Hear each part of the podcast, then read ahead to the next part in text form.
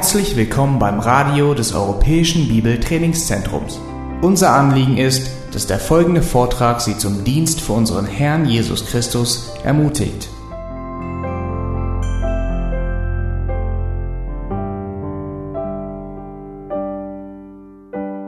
Okay, erinnert ihr euch noch an eure erste Predigt, die ihr gehalten habt? Äh, meine erste Predigt war eine Straßenpredigt.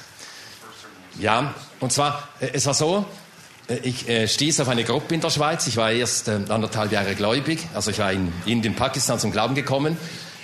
Und das war eine ganz stark missionarische Gruppe, New Life. Für die Leute in meinem Alter fast legendär, diese Gruppe. Also in den frühen 70er Jahren haben die begonnen. Und immer Straßenpredigt. Und ich war zweimal, dreimal dabei und habe mich immer versteckt, dass ich ja nicht aufgerufen werde. Ja. Und nach dem dritten Mal, als ich nach Hause kam, habe ich mich geschämt. Das ist ja nur eine Selbstverliebtheit. Es geht doch nicht um mich, ob ich mich blamiere oder nicht. Es geht um die Menschen. Die kennen den Herrn nicht. Sie müssen das Evangelium hören.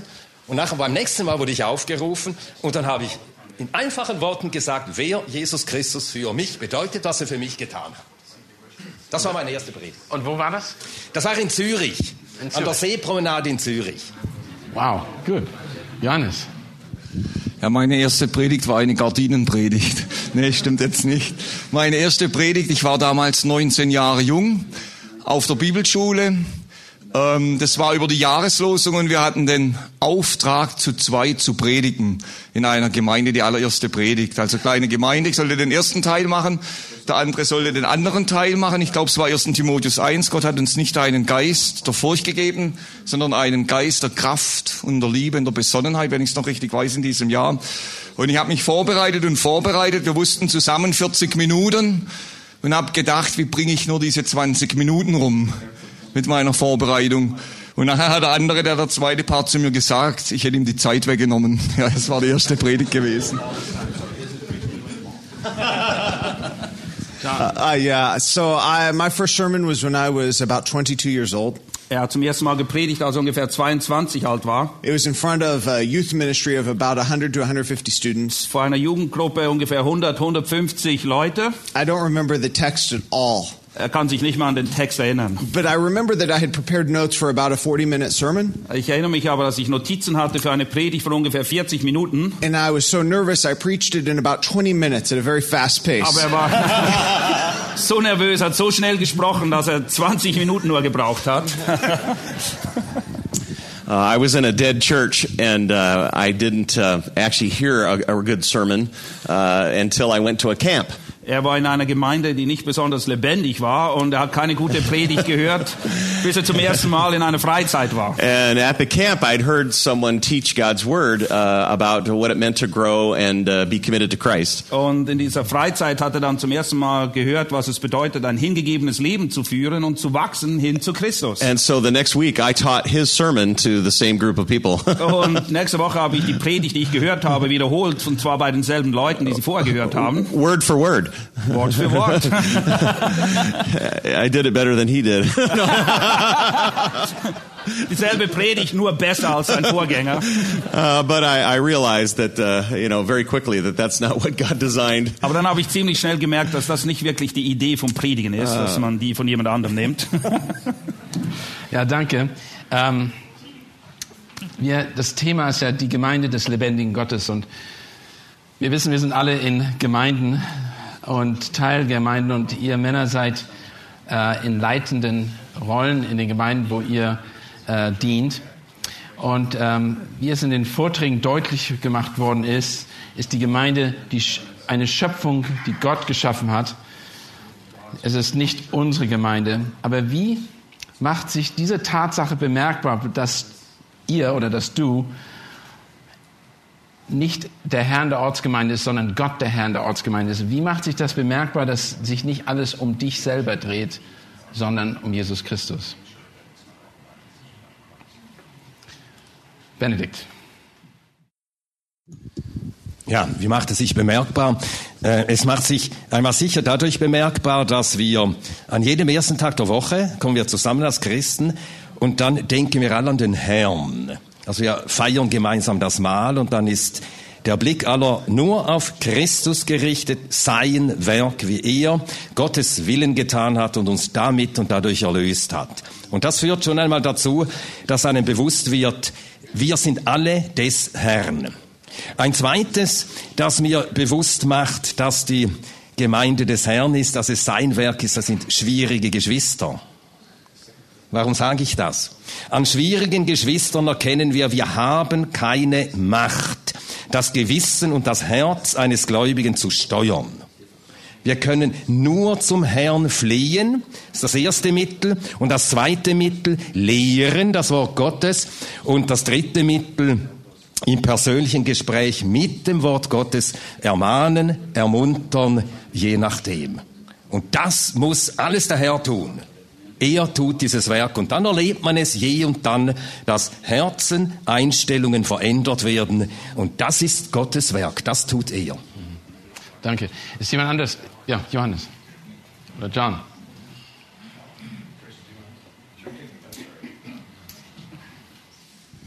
Uh, I think that um, it starts actually with an understanding of God's character and who He is as the, the sovereign King and the one who actually initiates our salvation. Es beginnt damit, dass wir das Wesen Gottes richtig erkennen und einschätzen, dass er der König ist und er ist der Urheber unserer Errettung. Uh, and that it's His righteousness that we live by and not our own righteousness. Und wir leben aus seiner Gerechtigkeit und nicht aus unserer eigenen. And that there's absolutely nothing that we can do to save ourselves or to grow ourselves. Und es gibt nichts, was wir dazu beitragen könnten, um uns zu erretten oder um uns selbst in der Heiligung voranzubringen. That God is the one who uh, starts and finishes that process. Er ist der Anfänger und der Vollender unserer Rettung. And so if you have a high view of God and a very low view of yourself, Wenn du eine hohe Sicht von Gott hast und eine angemessene, das heißt eine niedrige Sicht von dir selbst, then it's not difficult to remember that He's the one who is uh, Lord of the church and head of the church, and that they're His people, and that we're just stewards and vessels to be used of Him. dann fällt es uns bedeutend einfacher anzuerkennen, dass er der Herr der Gemeinde ist, er ist das Haupt und wir sind nur Verwalter hier auf Erden und Gefäße, die er benutzen will, um seine Gemeinde zu bauen. Uh, practically uh, every Sunday uh, before I arrive at church, I pull off the road. Jeden Sonntag, bevor ich in der Gemeinde ankomme, halte ich auf dem Weg dorthin an. And even after my morning sermon prep uh, that morning to refresh my heart, etc., just one last time, I, uh, I, I, I asked the Lord that He would He would lead His church, that He would love His people, and that I might be used in that process. Und auch nachdem ich mich wirklich für den Gottesdienst vorbereitet habe, halte ich eben an auf dem Weg und bete zum Herrn, dass er die Gemeinde leitet und führt, dass seine Liebe rüberkommt und dass er wirklich wirken möge. And also, Benedict just mentioned the the fact of communion. Uh, communion always we do that weekly as well. Und bei uns in der Ähm. Gemeinde ist auch so, dass wir jeden Sonntag das Abendmahl feiern. And it's a reminder that, that it's all about what Christ has done for us, not about what we do. Und es erinnert uns immer wieder daran, was Christus für uns getan hat, nicht was wir Tolles vollbracht hätten. Möchte noch jemand was dazu sagen? Gut, sonst habe ich noch eine weitere Frage, die dann aufbaut. Ähm, wir haben erwähnt, oder es wurde erwähnt, was das Ziel der Gemeinde ist oder was das höchste Ziel der Gemeindeleitung sein soll. Und es geht darum, dass das Gebet und die Botschaft, die Lehre im Vordergrund steht. Und das ist nicht einfach, dass das immer so ist. Wie ist das in eurem Leben? Wie kriegt ihr diese Balance in eurem Leben, dass ihr das Gebet und das Wort im Vordergrund behält als älteste Pastoren einer Gemeinde? There's no question that is a constant struggle for, I think, every person's heart, whether they're in ministry or just in a regular job. Es spielt keine Rolle, ob ihr ein Vollzeitler seid, im Dienst steht oder einfach eine normale Arbeit ausübt. Wir alle haben mit diesen Dingen zu kämpfen. And the answer lies in a mixture of personal love for Christ and a personal self discipline. Und es ist, die Antwort liegt in einer Mischung. Einerseits Liebe zu Christus, aber auch Selbstdisziplin. We, uh, we live in an age where we have phones to distract us, emails to look at, and usually they're beside the bed when you wake up in the morning. Wir leben in einer Zeit, wo wir sehr schnell abgelenkt werden von irgendwelchen digitalen Geräten, unseren Handys. Oft liegen sie sogar direkt neben unserem Bett. And so there's a constant temptation to put aside your time with the Lord to concentrate on things that feel urgent. Und wir stehen beständig in der Versuchung, unsere Zeit mit dem Herrn irgendwie zu vernachlässigen, um andere Dinge zu tun, die dringlich erscheinen. And so there's really an element of self discipline to say, this is not, I will not look at this first in the morning, but I will look at God's word first in the morning. Und man muss sich wirklich disziplinieren, am Morgen früh schon, dass man sich nicht zuerst an den Computer hockt, E-Mails checkt oder irgendetwas, sondern diese Zeit einfach reserviert für den Herrn. But right alongside of that, what keeps me and drives me to be self disciplined is a, a fascination and a love for God and His Word and the treasure we see in Christ Jesus. Aber die Motivation, die mir eben auch Kraft gibt, wirklich diese Disziplin zu üben, ist die Liebe, das hingezogen fühlen zu Christus, zu seinem Wort und dem Schatz, der in ihm verborgen liegt. Our, our constant prayer as pastors and as elders is, Lord, don't make us the one, me the one who messes this church up. Und als Älteste ist es bei uns so, dass wir beständig dafür beten, dass Gott uns davor bewahren möge, dass wir zu den Stolpersteinen werden für die Gemeinde. And so, what's going to keep me from messing it up is a devotion to the Lord and His Word. Und was mir dabei hilft, dass ich eben nicht zum Stolperstein werde für die Gemeinde, ist meine persönliche Beziehung zum Herrn. Ja, aber ist ein Kampf. Äh, Ich darf dazu sagen, auf der Bibelschule dachte ich mal, es kommt so eine Zeit, wo das jeden Morgen von selber geht. Voller Freude endlich wieder Bibel lesen und Gebet. Und diese Zeit kam so nie, wenn es auch äh, Freude macht. Aber es ist immer wieder neues Ringen. Und wenn ich zu Hause bin, also nicht unterwegs bin, da versuche ich und lege Wert drauf, nach Priorität zu arbeiten. Also an erster Stelle Gemeinschaft über Gottes Wort und im Gebet mit dem Herrn und habe mir angewöhnt, zu diesem Zweck den Stecker der Telefonleitung zu ziehen. In meinem Büro also nicht nur abzuschalten, sondern wirklich der Stecker zu ziehen, dass man nicht erreichbar ist und dass man ähm, auch nicht in der Gefahr ist, durch was anderes abgelenkt zu werden. Aber es ist ein Kampf, aber es ist die Grundlage für den ganzen Dienst. Eine gute Regelmäßigkeit und trotzdem merkt man, es geht wieder schneller, dass es weniger wird, wie dass es weiter wächst die Gemeinschaft mit dem Herrn. Und gerade in der heutigen Zeit, wir haben so viele Einflüsse, wir haben so viele Themen, mit denen man konfrontiert wird. Und wir stehen oft in der Gefahr, das Wichtigste zu vernachlässigen. Gemeinschaft mit dem Herrn über seinem Wort. Und ich glaube, das ist auch der einzige Weg, dass wir in unserem Dienst nicht ausbluten. In unseren Predigten, dass wir da nicht immer nur fromme Phrasen runterleiern, dass wir uns wirklich persönlich aus Gottes Wort heraus ernähren. Ich weiß nicht, wie das bei anderen ist, aber wenn ich das noch sagen darf, in unserer Ehe ist es so, jeder braucht seine eigene Zeit mit dem Herrn. Ich höre ja von manchen Ehepaaren, die sagen, wir machen das zusammen. Wir haben eine sehr gute Ehe, sind sehr dankbar dafür, tauschen uns über geistliche Themen aus, was uns wichtig geworden ist, über diese Dinge. Aber diese Zeit mit dem Herrn, die braucht jeder allein für sich. Ja, äh, ich will nur das äh, ergänzen. Äh, eine Sache der Disziplin, der Antrieb ist selbstverständlich der, wir lieben den Herrn. Vor sehr vielen Jahren äh, habe ich mir das vorgenommen. Ich kam darauf durch einen gleichaltrigen jungen Mann, der sagte, er habe sich vorgenommen, nie zu jemandem zu reden am Tag, wenn er nicht vorher im Gebet zum Herrn geredet hat.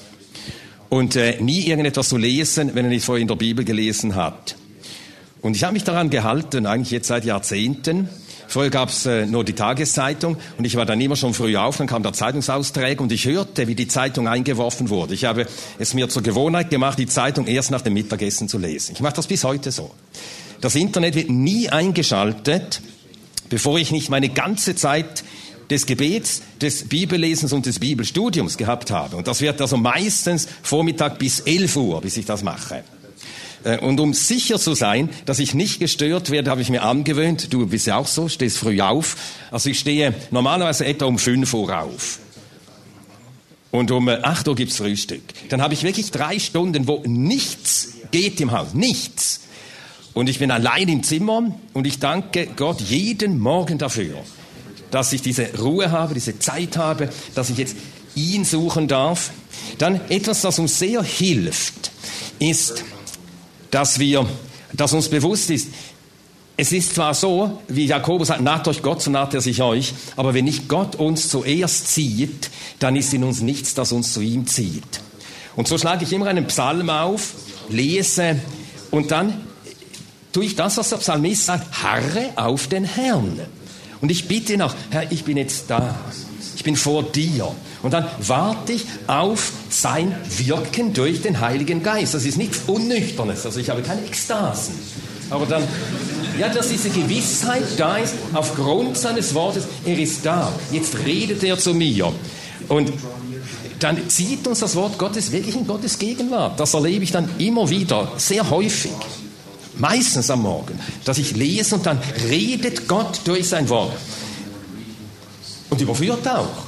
Ich las Psalm 24 vor wenigen Tagen und da wurde mir bewusst, was hier über den Gerechten gesagt wird. Das hat mich so gedemütigt vor dem Herrn. Und dann bittet man, Herr, wirke so an mir. Und so, nachdem ich einen Psalm so gelesen habe, dann ist auch durch das Wort der Glaube genährt, dass man äh, beten kann, mit Glauben beten kann. Und häufig bete ich dann auch für die Geschwister, dass er in der Weise auch an ihnen wirkt, wie er an uns allen wirken muss. Ja, so halte ich das. Can, can I just add one thing on a practical note?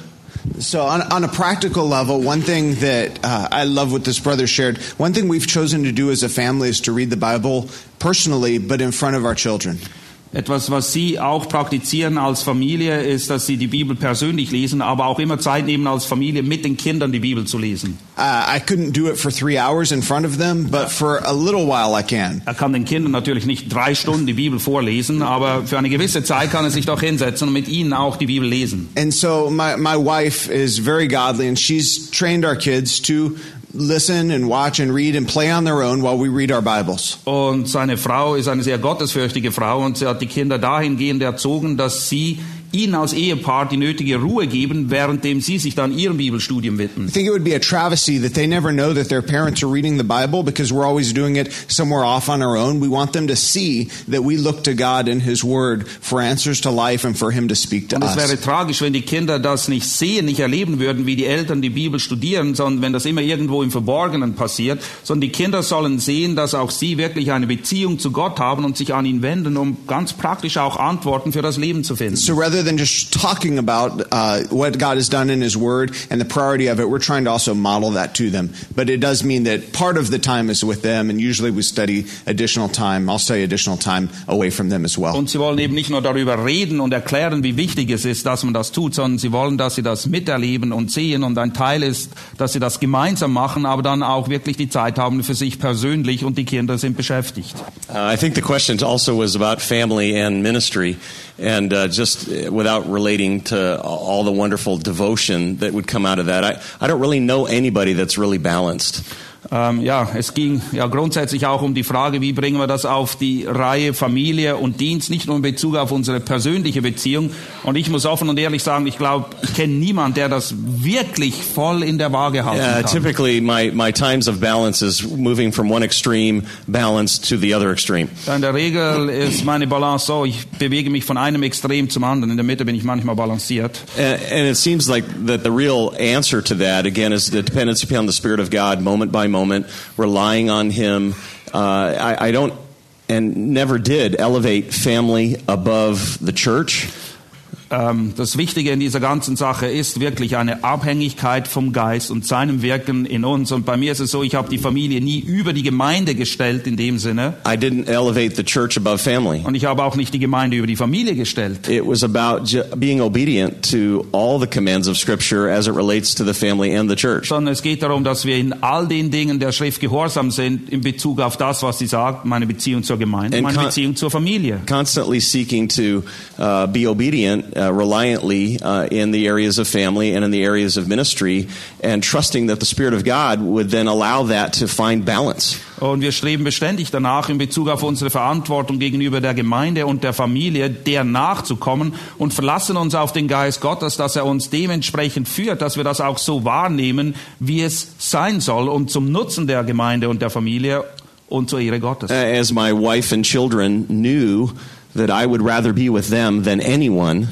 wenn oder ab dem Punkt, wo meine Familie begriffen hat, dass es mir wichtiger ist, mit ihnen zu sein, als Zeit mit irgendjemand anderem zu verbringen. that freed them to free me up to go and minister, and sometimes in very inconvenient and difficult circumstances. Das hat einfach Freiheit in die ganze Geschichte reingebracht und auch ihnen erlaubt, mir die Freiheit zu geben, Dienste wahrzunehmen zu Zeitpunkten, die ja, wirklich unpassend waren, aber sie haben mir diese Freiheit gegeben. Uh, we, we didn't always do it right, but we sought to always make sure that those things that God expects us to do in the home and those things that God expects us to do in the church were being fulfilled, that we were doing what God had called us to do. Wir haben sicher Fehler gemacht und es war nicht immer richtig, wie wir damit umgegangen sind, aber unser Anliegen war es beständig eben das zu tun, was Gott will in dem Moment, wo es dran ist, sei es jetzt die Gemeinde oder die Familie. Which required a huge amount of dependence upon the Spirit of God and continual prayer and wisdom and asking God to guide us as to what is the, you know, the best choice and use of our time each day, each moment. Das bedeutet eben wirklich, dass wir uns voll und ganz auf den Heiligen Geist verlassen müssen, ihm vertrauen, von Gott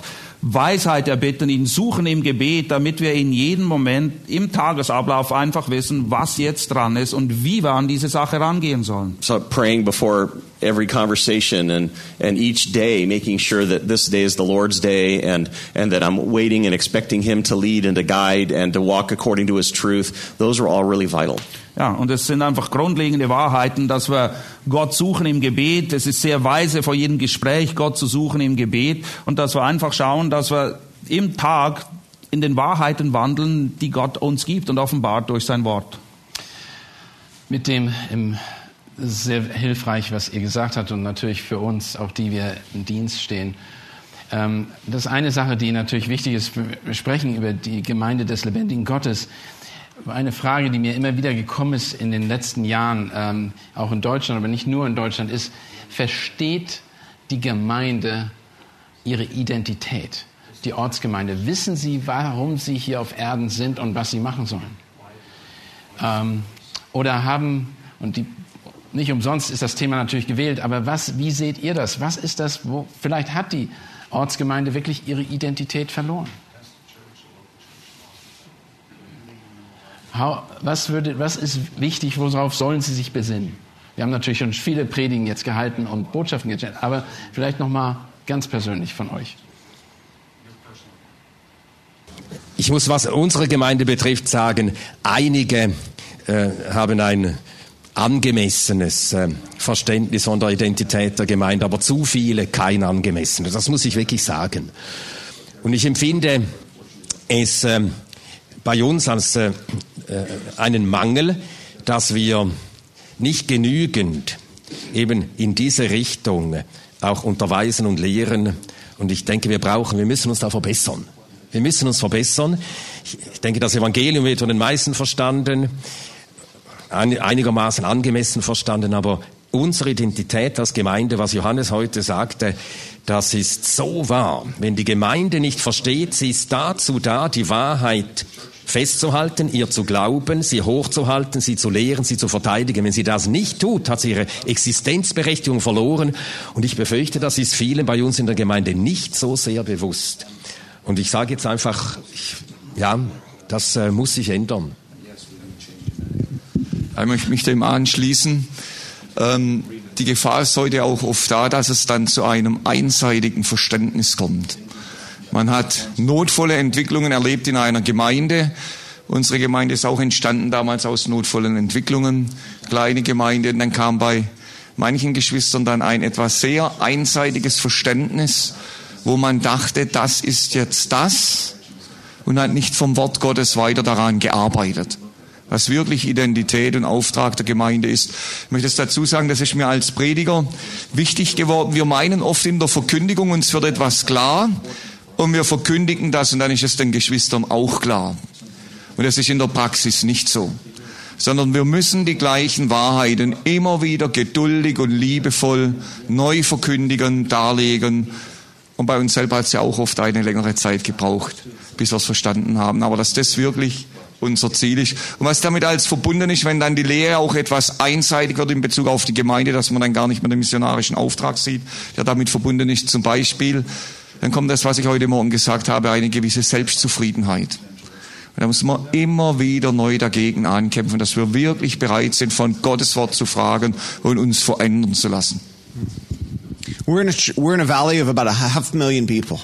Wir leben in einer Stadt, ungefähr eine halbe Million Leute dort. There are a lot of churches and very few of them appear, at least from an outside perspective, to understand their purpose as a church. Und es gibt eine Menge von Gemeinden dort und einfach so von außen her betrachtet drückt sich dieser oder hat man den Eindruck, dass die meisten Gemeinden nicht wirklich wissen, was ihre Berufung ist. There are a few, and we really consider them as brothers in Christ, who we see uh, focused on biblical priorities. Es gibt einige und wir freuen uns sehr, mit diesen Schwi- Geschwistern auch Gemeinschaft zu haben, die wirklich sich auf die biblischen Prioritäten fokussieren. Within our own church, Chris does an outstanding job focusing our people and especially our ministry leaders on what we're to be about as a church. Bei uns in der Gemeinde erfüllt Christ diesen Dienst wirklich auf eine sehr gute Art und Weise, dass er die Gemeinde als Ganzes, aber vor allem auch die Verantwortlichen immer wieder darauf hinweist und sie ermutigt, das wahrzunehmen, wozu die Gemeinde eigentlich da ist. It is always before him. He almost over communicates it. So I'll let him describe now how he does that in practice. Ja.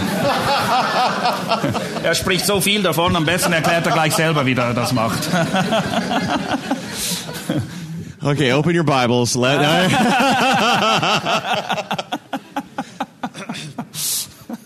Obviously, Christ is the head of the church, and so you always want to be affirming that Christ is the one who we're acknowledging, the one that who we're following, the one who we're submitting to and obeying. Offensichtlich ist, dass Christus, der Herr, er ist das Haupt der Gemeinde und das wollen wir auch immer wieder betonen und hochhalten und das soll auch dazu führen, dass wir uns auf ihn ausrichten, aber auch ihm im Gehorsam ganz praktisch nachfolgen. So every Sunday, we tell people that our purpose in gathering is either to come to Jesus Christ or become like Jesus Christ. Und jeden Sonntag, wenn wir uns versammeln, erinnern wir die Leute immer wieder daran. Entweder geht es darum, dass Leute zu Christus kommen, sprich zum Glauben kommen, oder die Gläubigen in Christus auferbaut werden, gestärkt werden im Glauben. So we get our focus off of ourselves and onto Christ and what He has done for us and what He is doing for us. Und wir schauen eben weg von uns und richten unseren Blick auf Christus, was er für uns getan hat und was er auch jetzt immer noch für uns tut. And we create a hunger to offer Him praise for all that He's done and to respond in obedience to His word and, and every element of our service. Und wir versuchen immer wieder den Appetit anzuregen, dass die Leute Christus auch loben und preisen für das, was er getan hat. Und das ist ein beständiges Element unseres Gottesdienstes. And then we try to always focus on four major priorities Und dann gibt es vier Prioritäten, an die wir auch die Leute immer wieder erinnern. uh, the glory of God. Es geht um die Verherrlichung Gottes. It's all about His character, what He's done, and who He is, Es geht um ihn, sein Wesen, wer er ist, wie er ist. and realizing that we really can't glorify Him in our own strength, Und wir müssen immer wieder anerkennen, dass wir ihn aus unserer eigenen Kraft überhaupt nicht but we verherrlichen must be können. reliant moment by moment on His Spirit. Sondern in jedem Moment müssen wir uns voll und ganz auf seinen Geist verlassen. It is no longer I who live, but Christ lives in me. Äh, nicht mehr ich lebe, sondern Christus lebt in mir. And then we emphasize the great commandment Und dann erinnern wir sie auch immer wieder an den Missionsbefehl. that we would love God and love one another. Nee, nicht der Missionsbefehl, sondern das größte, das höchste Gebot, dass wir Gott lieben und den Nächsten lieben. And if we're a church without love for God and love for one another, then we're just a noisy gong. Und wenn wir eine Gemeinde sind, die sich nicht auszeichnet durch Liebe zu Gott und Liebe zum Nächsten, dann sind wir nichts mehr als eine klingende Schelle. And always affirming again that we can't love God on our own, that He we love because He first loved us. Und wir erinnern uns immer wieder daran, dass wir ihn nur lieben können, weil er uns zuerst geliebt hat. And then we emphasize the Great Commission Und dann erinnern wir sie auch immer wieder an den we're Missionsbefehl. Es gibt einen Grund, warum die Gemeinde noch in hier to ist. Nämlich, dass die Welt in uns, durch uns, durch die Gemeinde Christus erkennen kann. And to do so corporately and individually. Und zwar soll sie Christus erkennen durch die Gemeinde als Ganzes, aber auch durch jeden Einzelnen. And that together, even as a church, that we could better put Him on display than we can individually. Und dass wir eigentlich gemeinsam ein vollkommeneres Bild von Christus malen können, als einer von uns auf sich selbst gestelltes kann. And that we actually grow to become more like Christ as we are involved in with each other. Und wenn wir uns in diesen Diensten einbringen, dann werden wir dadurch mehr und mehr zu Christus And so we call our people constantly to be reflecting on the fact that they are obligated in a very wonderful way to be serving in the context of the church and to be sharing the gospel in the context of the world. Und so erinnern und ermahnen wir die Leute immer wieder auf eine liebevolle und ermutigende Art und Weise, dass ihr Ziel, ihre Bestimmung darin liegt, Christus gegen außen hin zu repräsentieren, aber sich auch in die Gemeinde einzubringen, damit wir einander dienen können. And finally, we focus and, and uh, on the gospel itself. Und dann haben wir einen ganz klaren Fokus auf das Evangelium selbst. and what God has accomplished on our behalf, Was Gott bewirkt hat für uns and what that means as it relates to one another and as it relates to this world even today. und was das bedeutet im Bezug auf die Beziehung, die wir als Kinder Gottes untereinander haben, aber auch in Bezug auf die Beziehung gegen außen zur So, Welt. out of those four priorities come six mandates. Und aus diesen vier Priori- Prioritäten ergeben sich dann sechs ganz konkrete Aufgaben. That we would exalt God, Wir sollen Gott erheben, that we would encourage and serve one another, wir sollen einander ermutigen und einander dienen, that we would edify the body, wir sollen den Leib Christi that auferbauen, we would evangelize the lost, wir sollen die Verlorenen evangelisieren uh, that we would extend mercy to the people who are needy in which to proclaim the gospel. und wir sollen Barmherzigkeit üben, gerade auch bei den Leuten, die es brauchen, die in Not sind. And that we would establish other churches. Und dass wir helfen, dass andere Gemeinden gegründet werden. And so that we, we constantly constantly talk about these things. If it comes up in the word, we're emphasizing it. And- Because the church today has lost its mission Und and it's lost its purpose. Das ist etwas, woran wir die Leute bei uns dauernd erinnern. Vor allem auch, wenn der Text, der Predigtext das hergibt, dann ganz speziell auch, weil es ist leider so, dass die Gemeinde heute zum größten Teil nicht weiß, was ihre Identität ist oder was ihre Aufgabe And ist. it's so strong that it's a battle, and we have to constantly be renewing them towards a biblical mindset. Und es ist ein Ringen, es ist ein wahrhaftiger Kampf und wir müssen uns beständig daran erinnern, warum wir hier sind und wie wir diese Aufgabe wahrnehmen können. Ähm, wir sind natürlich an einem ganz besonderen Ort hier in Wittenberg. Luther, ein ähm, der Reformator, einer der Reformatoren. Ähm, Johann, Johannes, du hattest das schon vorhin in deiner Botschaft erwähnt, was wir von Luther lernen können. Aber ich würde noch mal vielleicht das auf den Punkt bringen. Was würdet ihr, wenn ihr jetzt an Luther denkt, natürlich respektiert die Zeit, in der er gelebt hat. Was können wir von ihm lernen? Ich meine, wir sind hier jetzt es, äh, und sehen, was selbst 500 Jahre später wird von ihm noch gesprochen, obwohl es um Christus geht. Was können wir von ihm lernen? Johannes, vielleicht könntest du dazu eine Antwort geben. Ähm, um kurz auszuholen, mich macht es manchmal heute traurig, wenn man in Gemeinden kommt und trifft Geschwister, die derartig leichtfertig über Luther reden und aburteilen. Luther aburteilen, weil er das eine oder andere nicht erkannt und anders gesehen hat. Und die total vergessen, dass er buchstäblich aus dem dunkelsten Mittelalter kam, ohne den ganzen Hintergrund, den wir heute haben. Wenn man das mal sieht, dann ist sein ganzes Werk in einem völlig anderen Licht. Er konnte nicht auf Generationen von Glaubensvätern zurückgreifen, wie wir auf Kommentare, auf gute Bücher, die geschrieben waren und so weiter.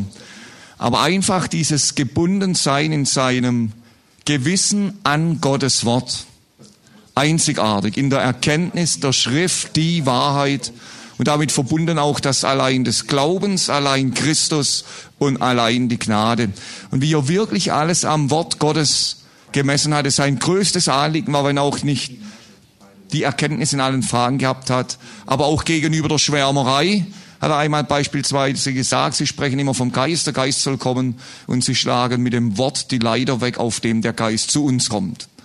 Und ein anderes Mal hatte Luther eine Christuserscheinung beim Beten und eine wunderbare Person gesehen, eine Vision und ja, da kann man ja denken, das ist was Besonderes und Luther hat gesagt, hebe dich von mir, du Schandteufel, ich kenne keinen Christus als den aus der Schrift. Und danach hat er nie mehr so eine Erscheinung gehabt. Und das ist schon, wie er wirklich ans Wort gebunden war, auch bei allem, was man anders sehen kann. Und es sein größtes Anliegen war, dass das Wort über allem stehen muss. Vielleicht möchtest du noch. Ja, das, was du sagst, was man von ihm unbedingt was, ja, lernen kann, ist äh, sein Mut. Ein ungeheurer Mut. Der Mann war von Gott getragen, eindeutig. Aber es ist wirklich so, wie Steve Lawson, er sagte das in einem Vortrag da an der letzten Hirtenkonferenz in Los Angeles. That man had no reverse gear. Und das hat mir wirklich gefallen. Dieser Mann hat einfach keinen Rückwärtsgang. Wirklich. Ja. Und was man auch an Luther lernen kann, das ist jetzt etwas von meiner persönlichen Liebhaberei. Er konnte Deutsch.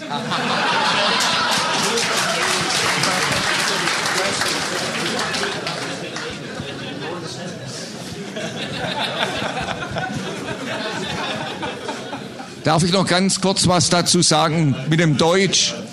Heute wird ja Luther oft zitiert, um die unmöglichsten Bibelübersetzungen, die eigentlich keine mehr sind, zu rechtfertigen mit seinem bekannten Spruch, er hat dem Volk aufs Maul geschaut. Heißt dann immer Volksbibel, was es da alles gibt, was gotteslästerlich ist. Und ist ein ganz großer Denkfehler drin. Luther schrieb die Bibel so, dass sie jeder verstehen konnte, aber Luther hat Deutsch erst zu einer hochstehenden Sprache gemacht. Und heute passiert oft genau das Umgekehrte, dass die Bibel runtergezogen wird auf das Niveau einer Gossensprache. Das nur noch als Anmerkung. I was thinking courage, so I'll change. So, uh, one of the things I think we often forget about Luther, Calvin, Zwingli, all of the reformers is this one thing. Eine Sache, die wir oft vergessen, und das gilt für alle Reformatoren, Luther, Zwingli, Calvin, We think about their writings and we think about their preaching and them as men, wir erinnern uns oft an ihre Predigten, was sie geschrieben haben und was für Männer sie waren, and we forget that their legacy is because of the men who they invested themselves into. aber wir vergessen, dass sie eigentlich ein Erbe hinterlassen haben, weil sie sich auch in Männer ganz gezielt investiert haben. They had men who lived with them, men who they discipled, men who they trained for ministry. Da waren Männer beständig um sie herum. Einige haben sogar in ihren Häusern gewohnt und so haben sie sie zugerüstet für den Dienst. And I think there as much models in that as they are in their theology. Und ich glaube, in dem Bereich, was Jüngerschaft betrifft, können wir genauso viel von ihnen lernen wie in Bezug auf ihre Theologie. Oh, I love Martin Luther. he was unbelievably courageous Ja, er and committed. Unglaublich mutig und von einer Hingabe. and yet he was a real guy.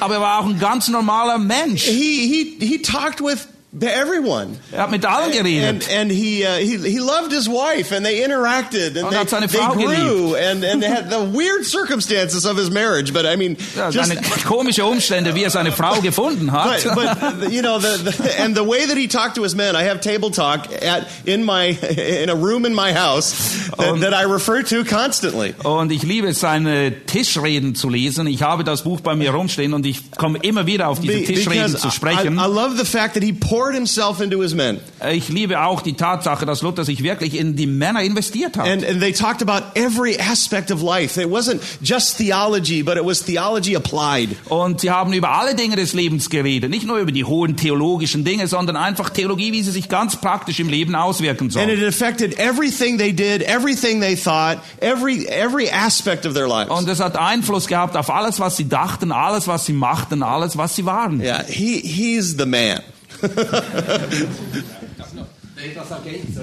Weil, äh, also weil wir in, in Wittenberg, äh, sollten wir das noch hören. Äh, also man fragt ja, als die Reformation sich schon weit herum verbreitet hatte, wurde ja Luther gefragt, Martin Luther, wie hast du das gemacht? Und er sagte, ja, ich habe nichts gemacht. Das Wort Gottes gepredigt, Gott hat alles gemacht. Und dann sagt er, wenn ich hier saß und mein gutes Wittenberger Bier trank, wirkte Gott und ließ das Evangelium laufen. Ja, er war wirklich der Mann. Okay, okay, that, I, we stop there, right? okay, no, no, da, das ist nicht die Antwort darauf. Aber die Frage, es war sehr, sehr gut, was John gesagt hat und alle natürlich, das ist sehr wichtig. Was Luther getan hat, auch wenn wir ihn so kritisieren würden für viele andere Sachen, er hat tatsächlich sich in das Leben anderer Menschen hinein investiert. Ich mache jedes Jahr eine Umfrage unter unseren Studenten. Im Moment sind wir 200 Studenten beim IBTC. Und weniger als 10 Prozent haben jemals eine Jüngerschaft durch und in ihrer Gemeinde erfahren, wo einer ihn an die Hand genommen hat und sie zugerüstet haben. Und trotzdem ist das der Missionsbefehl. Es steht in Matthäus 28, Vers 18 bis 20, mache zu Jüngern und nicht nur zum Evangelium führen und sie zum Glauben führen, sondern sie zur Reife führen. Die Frage ist jetzt an uns, wo macht ihr das bei euch in der Gemeinde? obviously 2 timothy 2 2 is that we're to train faithful men who will be able to train others also also the, the great commandment uh, demands that we would make disciples Ein Leitvers ist sicher 2. Timotheus 2,2, wo es heißt, was du in, äh, von mir in Gegenwart vieler Zeugen gehört hast, vertrau treuen Männern an, die wiederum fähig sind, andere zu unterweisen. Und auch Matthäus 28, der Missionsbefehl ist keine Option, sondern ein Gebot. so obviously teaching the word as it relates to those commands and laying the expectation and then creating an environment where that can occur uh, that you facilitate those kind of relationships of mentoring and discipleship. Und diese Wahrheiten aus 2. Timotheus 2,2 und Matthäus 28, die müssen auf der einen Seite gelehrt werden, aber da müssen wir auch schauen, dass wir eine Umgebung haben, wo Jüngerschaft überhaupt stattfinden kann, wo wir das kultivieren können und Männer heranreifen können, auch wenn sie Fehler machen dabei. And it, obviously, it has to be modeled from the top. Und es ist ganz wichtig, dass die Leiterschaft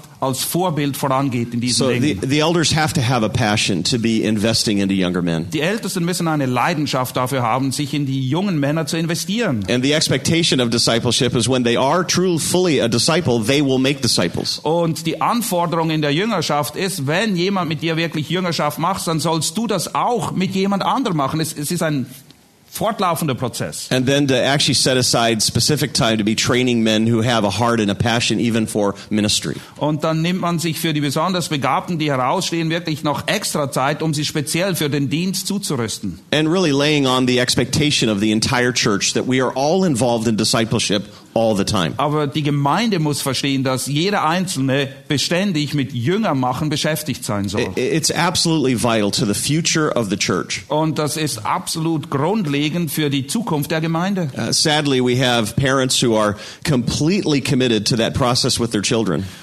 Es ist traurig, es gibt Eltern, die sehen das ganz klar als ihre Aufgabe in Bezug auf ihre eigenen Kinder. but as a believer have absolutely no concept that they have that obligation as well to the church. Aber als Gläubige verpassen sie es völlig zu erkennen, dass sie nicht nur Jünger aus ihren Kindern machen sollen, sondern das betrifft die ganze Gemeinde. And God has called us to both. Gott hat uns zu beidem berufen. The word parenting should be taken out of our vocabulary. Wir sollten das Wort Erziehung aus unseren Wörterbüchern entfernen. Uh, parents are discipling their children. Die Eltern erziehen ihre Kinder nicht, sondern sie leiten sie in der Jüngerschaft an. And if they understood that, then they'd understand that this is what we do. Und wenn sie das verstehen würden, dann würden sie verstehen, darum geht's. Ob es jetzt deine Kinder sind oder die Leute in der Gemeinde. Wir betreiben This Jüngerschaft. is the expectation of God for His church. Das ist das, was Gott von seiner Gemeinde erwartet.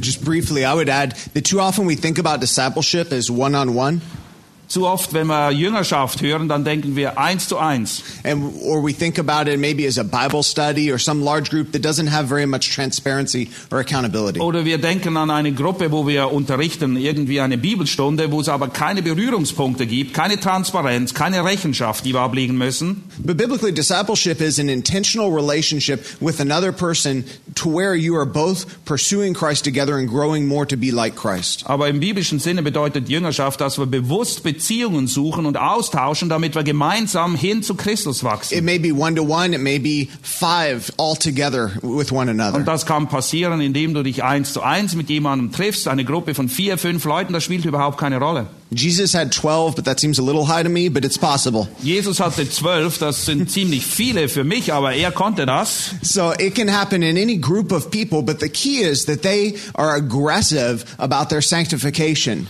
Es kann in einer unbegrenzten Anzahl oder Gruppe passieren, egal wie viele Leute es sind. Das Wichtige ist, dass die, die teilhaben, aggressiv nach Heiligung streben. So you have to create a culture that expects transparency and hard questions about life and their pursuit of God. Und man muss eine Umgebung, eine Atmosphäre schaffen, wo man die heiklen Fragen stellen kann und wirklich auf den Punkt kommt und den Finger in, den, in die Wunde reinlegen darf. And as that kind of gets into the water of the church and that pervades the church, the, the church changes and begins to embrace that and love that. Und je mehr die Gemeinde von dem, dem durchdrungen wird, desto mehr wird die Gemeinde sich auch hin verändern zu Christus und sie gewinnt diese Sache lieb. As Chris said, it's a it's a something that has to start at the top. It's an expectation we have of every elder, of every ministry leader. Und Chris hat das schon gesagt, es muss oben beginnen, wenn die Ältesten dieses Anliegen nicht haben, wenn sie das nicht weitergeben an die Verantwortlichen in der Gemeinde, dann wird es die Gemeinde nie erreichen. Ja, schön, wenn es so geht in einer Gemeinde. Ich kann von unserer Gemeinde nicht so viel sagen in die Richtung, aber ich sage einfach, wie ich das gemacht habe in all den Jahren. Nicht so gezielt, nicht so systematisch. Ich habe zwar das von anderen immer wieder gehört, ich habe es nie geschafft, das in der Weise zu machen. Aber was ich immer machte während aller Jahre, wo ich im Reisedienst jetzt gestanden bin, Ich habe immer wieder Leute mitgenommen auf meine Reisen. Nach Bulgarien, nach Kroatien, nach Deutschland, nach Italien mitgenommen, nach Pakistan mitgenommen. Und einfach durchs Dabeisein. Einfach dabei sein. Dann hat man Zeit miteinander. Ich habe dann kein Programm, aber man hat einfach Zeit miteinander und von selbst redet man über die Bibel, über den Glauben, das Gebetsleben, über das, was gerade gelehrt wurde. Also das ist eine Sache, die ich über all die Jahre immer wieder gemacht habe. Und dann, was ich auch äh, eigentlich seit Jahren immer mache, ist, dass ich mit einen oder zwei Brüdern, das wechselt auch im Laufe der Jahre, dass ich mich, wenn es geht, einmal in der Woche am Morgen früh, bevor der Betreffende zur Arbeit geht, so 6 Uhr, treffen, Austausch, gemeinsames Gebet, dann gehen wir auseinander. Und im äh, Rückblicken habe ich nachher erst, ich habe das gar nicht gemacht, ich muss jetzt sie zu Jüngern machen, gar nie dran gedacht, sondern einfach, komm, wir beten miteinander. Aber rückblickend oder von ihnen dann Rückmeldungen gehört, dass das sie so in einer Weise geprägt hätte, ich habe das gar nicht erwartet. Und ich denke, die, die nicht so begabt sind, so systematisch zu arbeiten, vielleicht ermutigt sie das. Ähm, äh, was ich jetzt seit einiger Zeit mache, ist mit einer Gruppe von fünf, sechs eifrigen, willigen jungen Männern in der Gemeinde. Ich gebe ihnen ähm, Leseaufgaben, Studieraufgaben aus der Bibel. Wir treffen uns und einen ganzen Abend reden wir dann darüber. Was habt ihr herausgefunden? Wie erklärst du das? Kommen Sie neue Aufgaben, bis wir uns das nächste Mal treffen. Just briefly, I should articulate that we actually don't have a program for discipleship. Also einfach um etwas zu klären. Sie haben nicht dieses festgelegte System und Programm, wie jetzt Jüngerschaft Yeah. gemacht wird. And, and you're doing just what we're talking about. You were intentional in your time with those men. Das, was du machst, ist das, was wir eigentlich auch meinen. Man nimmt sich einfach bewusst Zeit, um in Männer zu investieren. Ich möchte jetzt eine, noch auf einige andere Fragen, wir müssen ein bisschen weitergehen, weil ich habe noch ein, zwei Fragen, die ich stellen, definitiv stellen möchte. Eine von den Fragen ist vielleicht von schwieriger Natur und das ist, wir haben nicht selten, dass ein Mann oder dass Leute im Dienst fallen aufgrund von Sünde. Ähm, wie gehen wir vor? Was ist der, jetzt der Vorgang, wenn Sie Buße getan haben? Wie setzen wir Sie wieder in Dienst ein? Setzen wir Sie wieder in Dienst ein? Was würdet ihr machen, praktisch gesehen? Ähm, ich habe mehr und mehr kriegen wir mit, dass äh, Leute fallen aufgrund von moralischen Fragen oder äh, vielleicht auch einfach ethischen oder finanziellen ähm, äh, falschen Ha- Handhaben mit Finanzen und dergleichen fallen und werden in Kürze wieder eingesetzt, nachdem sie Buße getan haben, in den Dienst. Was würdet, wie, wie geht ihr mit solchen Sachen um? So you asked a very broad question, and so uh, the answer really changes according to the situation. Das ist eine sehr breit angelegte Frage und es ist schwierig, sie allgemein zu beantworten, weil man muss auf die spezifische Situation eingehen. Sexual sin is different than financial uh, harm, which is different than relational conflict. Sexuelle Sünde ist etwas anders, als wenn zum Beispiel Geld unterschlagen wird oder irgendwie im Zwischenmenschlichen Sand ins Getriebe gekommen ist. Scripture outlines a different process for different types of sin. Und die Schrift zeigt auch auf, dass es unterschiedliche Vorgehensweisen gibt, je nachdem, um welche Sünde es sich handelt. A man's qualification for ministry will be affected according to the type of sin that that is, and how it was discovered and how long it had been going on. Und die Qualifikation einer Person kann in Mitleidenschaft gezogen werden aufgrund der Art und Sünde. Wie ist sie ans Tageslicht gekommen und wie lange ist er schon in dieser Sünde drin? Wie sieht das alles aus? So there, there, you're looking for is it defiant sin or was it accidental and unintentional? Und die Frage ist, ist es eine mutwillige, bewusste Sünde oder etwas, in das er hineingefallen ist? 1 Timothy 5:17 says that there needs to be multiple witnesses to the sin. 1. Timotheus 5,17 heißt, es muss mehrere Zeugen geben für die Sünde. And it says that if the man is continuing in that sin, he's to be removed from office right away. Und dann heißt es, wenn dieser Person an dieser Sünde festhält, dann soll man ihn sofort aus dem Dienst entfernen. So you're looking, okay, did, did he confess because he was broken over it? Die Frage ist, hat er von sich aus, weil er innerlich zerbrochen ist, diese Sünde bekannt? Or did someone who works for the church discover this? Oder hat irgendjemand in der Gemeinde das herausgefunden? So there's a lot of circumstances that go into the decision. Es gibt viele Umstände, die die Entscheidung beeinflussen. In general, we would say that it would become a process rather than an instant decision, yes or no. Grundsätzlich würde ich sagen, das ist immer ein Prozess, nicht einfach, dass man Ja oder Nein entscheidet. Uh, obviously, if he commits adultery, he needs to step down and be removed. Wenn er jetzt in Ehebruch gefallen ist, da müssen wir nicht lange diskutieren. Dann muss er zurücktreten von seinem That's Dienst. so objective and clear cut within the church, within the community. He's done. Das ist eine so offensichtliche Sache in der Gemeinde selbst, aber auch in der Nachbarschaft, wo er wohnt. Er muss zurücktreten. Proverbs 6, 1 Corinthians 6, many passages classify sexual sin even as a different category of sin. So we look at that one a little bit differently. In Sprüche 6, aber auch 1. Korinther 6 wird klar, dass sexuelle Sünde irgendwie eine spezielle Kategorie ist und deshalb müssen wir auch auf spezielle Art und Weise damit umgehen. But if it's because his son went out and got drunk and got in an accident, you, you look and say, okay, is this a pattern of his life and a mismanagement of his household? Or is his son just a fool in that moment? Oder wenn so ein Sohn zum Beispiel betrunken war, mit dem Auto einen Unfall baut, dann muss man sagen, na ja, was ist los? Ist das der, ist der Grund dafür, dass einfach schlecht erzogen wird? Der Mann hat sein, seine Familie nicht im Griff? Oder ist sein Sohn einfach ein Narr und hat etwas Dämliches angestellt? So you want to look then at the, the man and the family and have extended conversations and investigation. It's not an instant decision and it may be that he doesn't need to step back, Und dann depending. muss man die ganze Familiensituation sich vor Augen führen, nachfragen, wie sieht es aus? Und es ist nicht zwingend der Fall, dass er aufgrund einer solchen Sache dann zurücktreten muss. Yeah, I uh, just affirm John and I are on the same page. Uh, The, the, and the issue is, of course, is the man above reproach? Die Frage, die immer wieder äh, beantwortet werden muss, ist, ist er tadellos? And the above reproach status tends to be the overarching quality of all the qualities of an elder. In Bezug auf die Qualifikation eines Ältesten ist tadellos der Begriff, der über allen anderen steht quasi. And there is, as John quoted 1 Timothy 5:17, a protection for elders to make sure that it's not just someone making an accusation, but it's actually a confirmed uh, sin that has been been established. Und 1. Timotheus 5, 17 bietet im gewissen Sinne eben einen Schutz gerade für Älteste. Nicht, dass einfach irgendjemand kommt und sie anklagt, sondern es muss ganz klar und eindeutig sein und mehrere Zeugen für eine klare Sünde geben. And there are certain sins that uh, mark a man's life that he might never be again above reproach in that congregation. Und es kann gewisse Sünden geben, die das Leben eines Mannes auf eine solche Art und Weise beflecken, dass er wahrscheinlich sich nie wieder qualifiziert, als tadellos angesehen zu werden. And because uh, adultery or sexual sin has such a mark to it uh, in the scripture, uh, and it's it's elevated as something that can actually break a marriage. Hurerei und Ehebruch wird als eine sehr ernsthafte Sünde bezeichnet in der Schrift, sogar dahingehend, dass eine Ehe aufgelöst werden kann aufgrund von Hurerei. Uh, it's that would be an example of one that would be very difficult to restore a man after that. Ah, Ich denke, es wäre sehr If schwierig, jemand, der in Ehebruch gefallen ist, wieder in den Dienst einzusetzen. Die Frage ist, ob man so jemand überhaupt Because je wieder einsetzen könnte. there's no sense that people would then be able to trust him. Die Leute würden ihm wahrscheinlich nie wieder ihr Vertrauen schenken. No, Wirklich you know, nicht vollumfänglich. no elder's perfect. Kein Ältester ist Uh, vollkommen. no elders without sin. Kein Ältester ist sündlos. Uh, but there are certain sins that, that can mark a man's life where he can not be put in that position. Aber es gibt gewisse Sünden, die einen Mann einfach disqualifizieren, Ältestenamt wahrzunehmen. And, and all the others that might uh, be considered in that category would be something that a congregation would have to wrestle with. Can that man be above reproach? Can we trust him?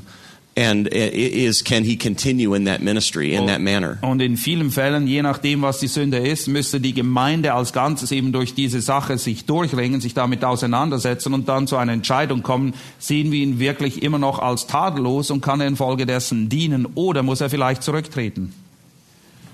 Ähm, ich glaube, die Frage ist ausführlich beantwortet. Ich meine, man kann, keiner kann alle solche Situationen durchspielen.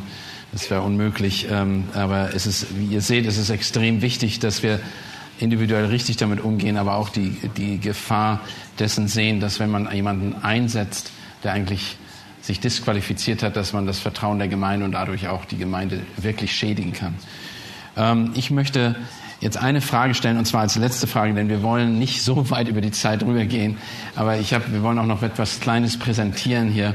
Ähm, ist eine Frage, und zwar, ich möchte Benedikt zuerst fragen, und das sollen, ihr könnt euch alle überlegen, und zwar, was sind die besten drei Bücher, die du in den letzten fünf Jahren gelesen hast, ich meine, oder sagen wir, das beste Buch, was du, was außer der Bibel, okay? Die Bibel hoffe ich, dass das von allen das Wichtigste ist. Und jetzt nicht irgendeine Übersetzung der Bibel, bitte, sondern, äh, was ich meine, was ist das beste Buch und was sind die nä- nächsten zwei Bücher, die du in den letzten fünf Jahren gelesen hast, die sagst, die sollte man lesen? Ah, Das beste Buch, ich, ich weiß es nicht einmal, aber ich sage einmal ein Buch, das mich sehr stark äh, äh, bewegt und ähm, auch in meinem Verständnis des Evangeliums und des Dienstes geprägt hat. Das war die zweibändige Biografie von äh, Arnold Dallimore über Georg Whitfield. The Life and the Times of George Whitfield.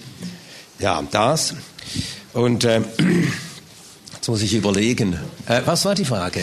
Zwei, zwei Bücher, die du in den letzten fünf Jahren gelesen hast, du sagst, hey, die soll man lesen. Die sollte man lesen. Meistens ist es so, was ich gerade zuletzt gelesen habe, aber Sonst reich weiter und kommen wir jetzt auf dich zurück. Das geht mir ganz ähnlich wie Benedikt. Ich habe so viele gute Bücher in den letzten Jahren gelesen. Und es wird schwierig. Also die kurz und bündig sind, ich sage jetzt nicht, dass es die besten waren, aber die einen tiefen Eindruck auf mich hinterlassen haben, sind die drei Bücher von John Piper, Überwältigt von Gnade, äh, Standhaft, beharrlich in Geduld, Standhaft im Leiden. Und die haben mich dazu geführt, über die jeweilige Person noch mehr zu lesen die dort eingeführt waren. Und ein Buch, das mich in den letzten Jahren sehr geprägt hat, war von, heißt Fausel, heißt er. Joachim Fausel, ja. Joachim Fausel über das Leben und Wirken Martin Luthers. Das ist sehr dick und sehr umfangreich und es hat sehr günstig gegeben bei Wolfgang Bühne. Das war nämlich eine Restauflage. Aber das hat mir auch geholfen, in vielen Dingen noch ein besseres Lutherbild zu bekommen und diesen Mann ganz neu schätzen und lieben zu lernen. Äh, ja, jetzt fällt mir noch ein, ein Buch, das mich auch vor wenigen Jahren habe ich es wieder gelesen, sicher zum dritten Mal, und das hat mich sehr bewegt, äh, weil es einen Mann vorstellt, der in seinem ganzen Wandel Christus so ähnlich war und immer ähnlicher wurde. Das ist das Leben von Harold St. John, Harold St. John, geschrieben von der Tochter Patricia St. geschrieben. Auf Deutsch heißt das Buch Reisender in Sachen Gottes. Aber wer es Englisch, wer Englisch kann, sollte es unbedingt Englisch lesen. Im Deutschen hat man ein paar Abschnitte unterschlagen in der Übersetzung. Ja, ich habe mit den Verlegern gesprochen und geschimpft. Aber es hat nichts genützt. Ja, wirklich. Ja, und dann noch ein Buch, das mich jedes Mal, das habe ich schon mindestens viermal gelesen, jedes Mal bewegt, auch wenn Dinge stehen, die ich nicht ganz, die wir alle nicht ganz so sehen können, und zwar das sind die Bekenntnisse von Augustin.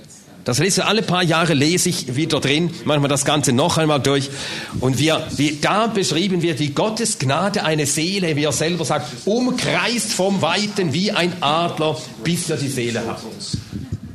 Ähm, darf ich noch ganz kurz sagen? Also am meisten beschäftigt hat mich Hudson Taylor aus der ganzen Kirchengeschichte. Da habe ich alles, was ich zu lesen bekommen habe, drüber gelesen.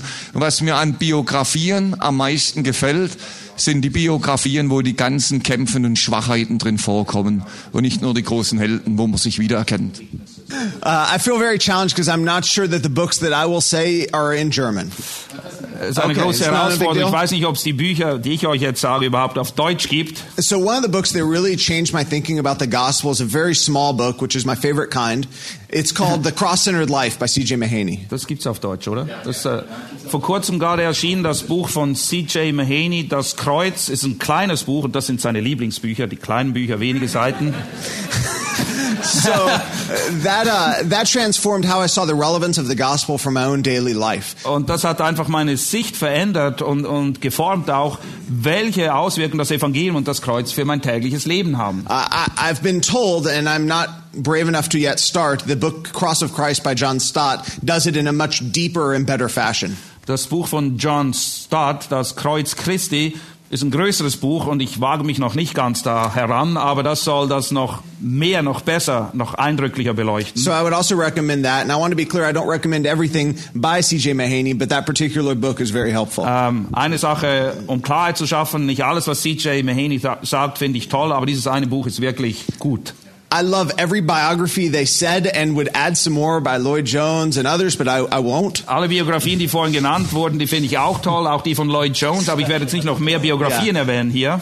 Uh, so I will say one book by Ian Murray, Evangelicalism Divided, was very helpful for my thinking about contemporary church history. Ein Buch von Ian Murray, das gibt's nicht auf Deutsch, über die Entwicklung in der evangelikalen Welt und wie sie sich immer mehr aufgesplittert hat, war sehr hilfreich für mich, aber das gibt's nur auf Englisch. Evangelicalism Divided heißt es.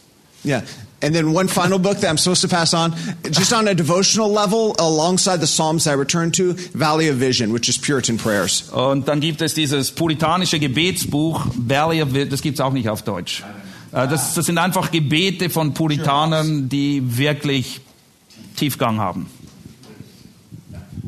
this is the worst question you can ask a bunch of pastors. Well, you, you get two seconds now. I got it. Here you go. Are you ready? Yeah. Uh, Knowing God by uh, Packer. Gott Uh, erkennen von Knowledge of the Holy by Tozer. Das Attributes Lesen of God Gottes. by Pink. Uh, Trusting God by. Bridges. I, hey, you know what? Those are all books we, we, we published as EBTC. Ja, das sind, and- nur kurz, das sind alles Bücher, die wir als EBTC gerade wieder aufgelegt haben, okay? You're a good guy.